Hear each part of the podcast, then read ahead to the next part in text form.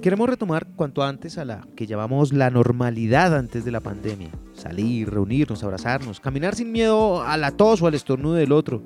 Desde nuestras casas esperamos respuestas prontas a nuestros mensajes de texto, a nuestros mails. Constatamos con ánimo casi febril el número de likes o comentarios en nuestras redes sociales. Muchas veces no podemos ni dormir por tener nuestra mente activa en pensamientos y probabilidades de lo que podría ser. La ansiedad puede describirse como un sentimiento de inquietud, nerviosismo, preocupación, temor o pánico por lo que está a punto de ocurrir o puede ocurrir. Mientras que el miedo es la emoción que sentimos en presencia de una amenaza, la ansiedad es una sensación de un peligro, problema o amenaza que está por suceder. En mayor o menor medida, todos, absolutamente todos la padecemos y convivimos con ella. La ansiedad ese es el tema de este episodio. Bienvenidos todos, soy Lewis Acuña y están escuchando el podcast del Libro al Aire.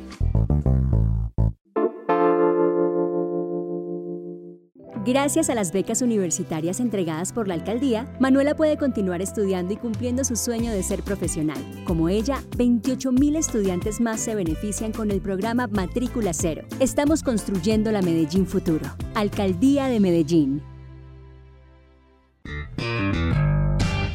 Libro al aire. No hay nada, nada que escape al humor, incluso nuestras propias ansiedades. El diseñador y artista gráfico Alberto Montt así lo entiende y ha creado un libro que, sin más ni más, se llama así, Ansiedad. Reconocido por sus viñetas llamadas Dosis Diarias, publicadas en múltiples medios alrededor del mundo, Alberto se dio a la tarea de crear un libro ilustrado en el que la ansiedad es un monstruito rojo que llena de inseguridades y miedos a hombres y mujeres. Alberto, bienvenido a Libro al Aire. Un placer, estoy muy contento de estar acá.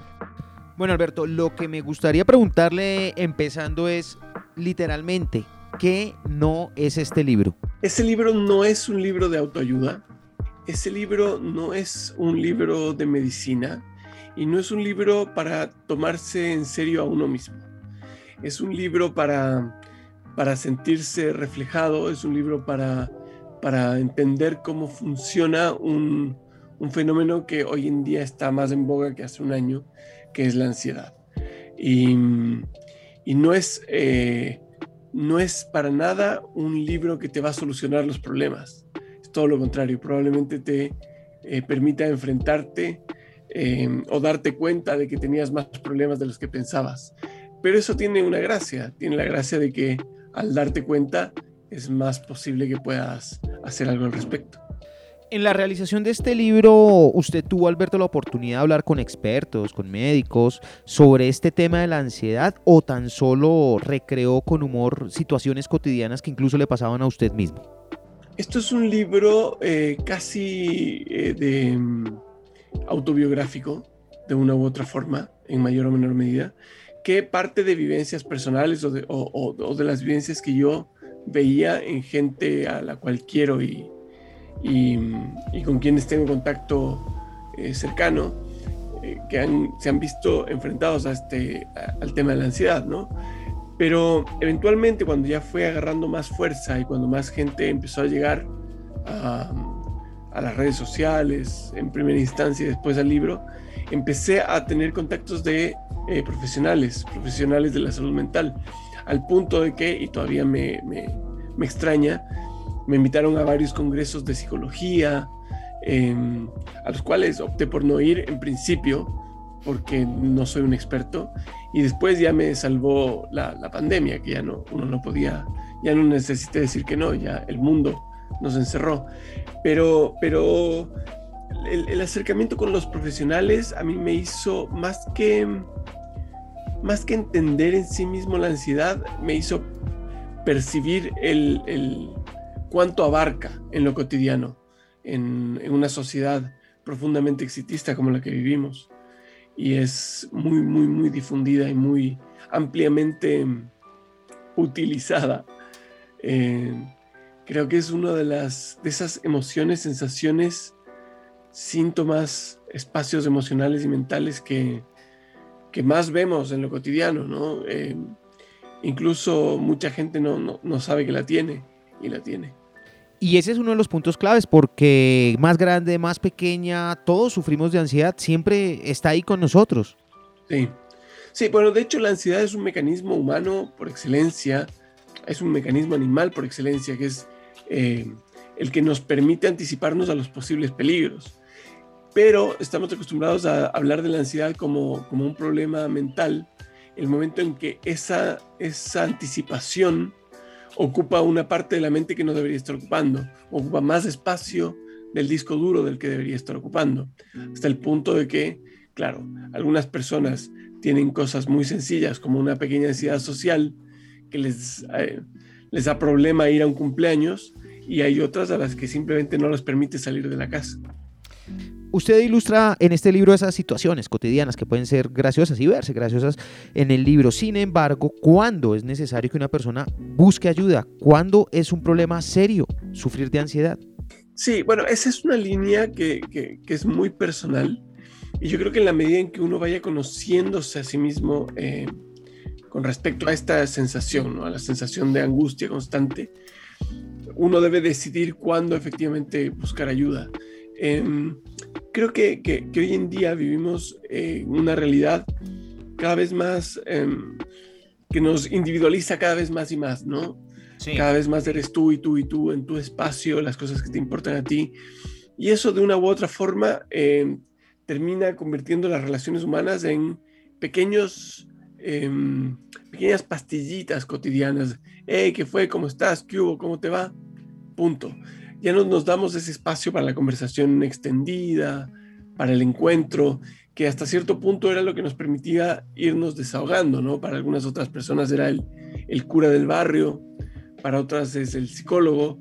Em, y yo siento que cualquier, eh, cualquier lugar que nos permita vaciar la cabeza para, para darle orden es, em, es una buena posible ayuda, digamos. Entonces, cuando, cuando buscarla, eso ya depende de cuánto te duela en lo cotidiano y cuál sea tu capacidad para resistirlo. Alberto, ¿su libro ha recibido algún comentario, retroalimentación? ¿Ha ayudado a alguien?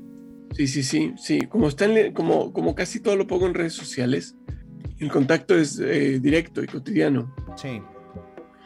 Y es algo que yo no busqué, pero sí me llamó la atención en la medida que iba, que iba subiendo y posteando cosas, que mucha gente utilizaba las viñetas para poder explicarle a sus familias, por ejemplo, a sus parejas, cómo se sentían, o psicólogos que las utilizaban para poder em, volver concreto algo que de otra manera podría ser un poco abstracto.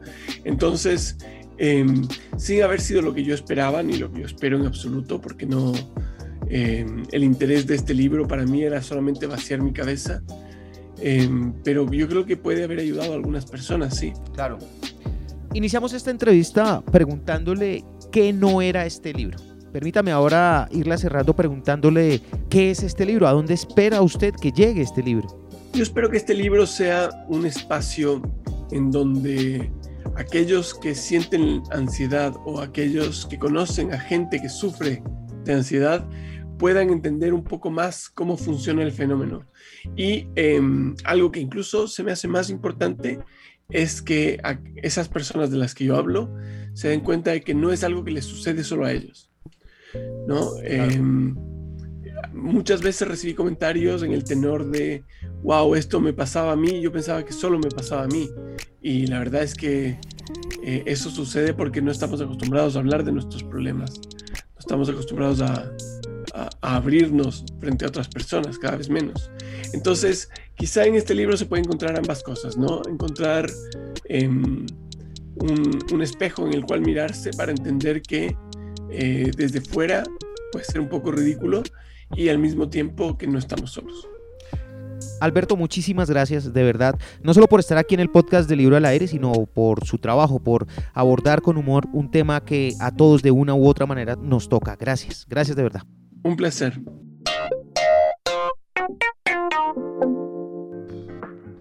Mi conclusión, son unas 120 viñetas las que tiene el libro. Me he reído muchísimo porque en muchas de ellas me veo honestamente reflejado y veo también a muchas de las personas que conozco. Es un bello libro que por sus colores y forma uno podría dejar en la mesa del centro de la sala y sería casi que inevitable que quien lo vea lo tome y se pierda un rato en sus páginas. Naturalmente no es un texto científico, tampoco hace burla de esa condición, ni más faltaba. Sin embargo, sí es lo suficientemente poderoso para llamar la atención sobre algo que puede afectar seriamente nuestra vida de no tenerla bajo control y hacernos necesario pedir ayuda profesional. Gracias, gracias de verdad por escuchar este podcast de Libro al Aire. Espero lo hayan disfrutado y les haya servido tanto como a mí. De eso se trata, de encontrar y compartir libros que alimenten la vida por favor visiten la página www.libroalaire.com, suscríbanse a nuestros perfiles en Instagram, Facebook, Twitter, YouTube y a nuestro podcast, en cualquiera que sea la plataforma que estén utilizando para escucharlo. Libro al aire no se propone ser tendencia, sino ser útil para su vida. Chao.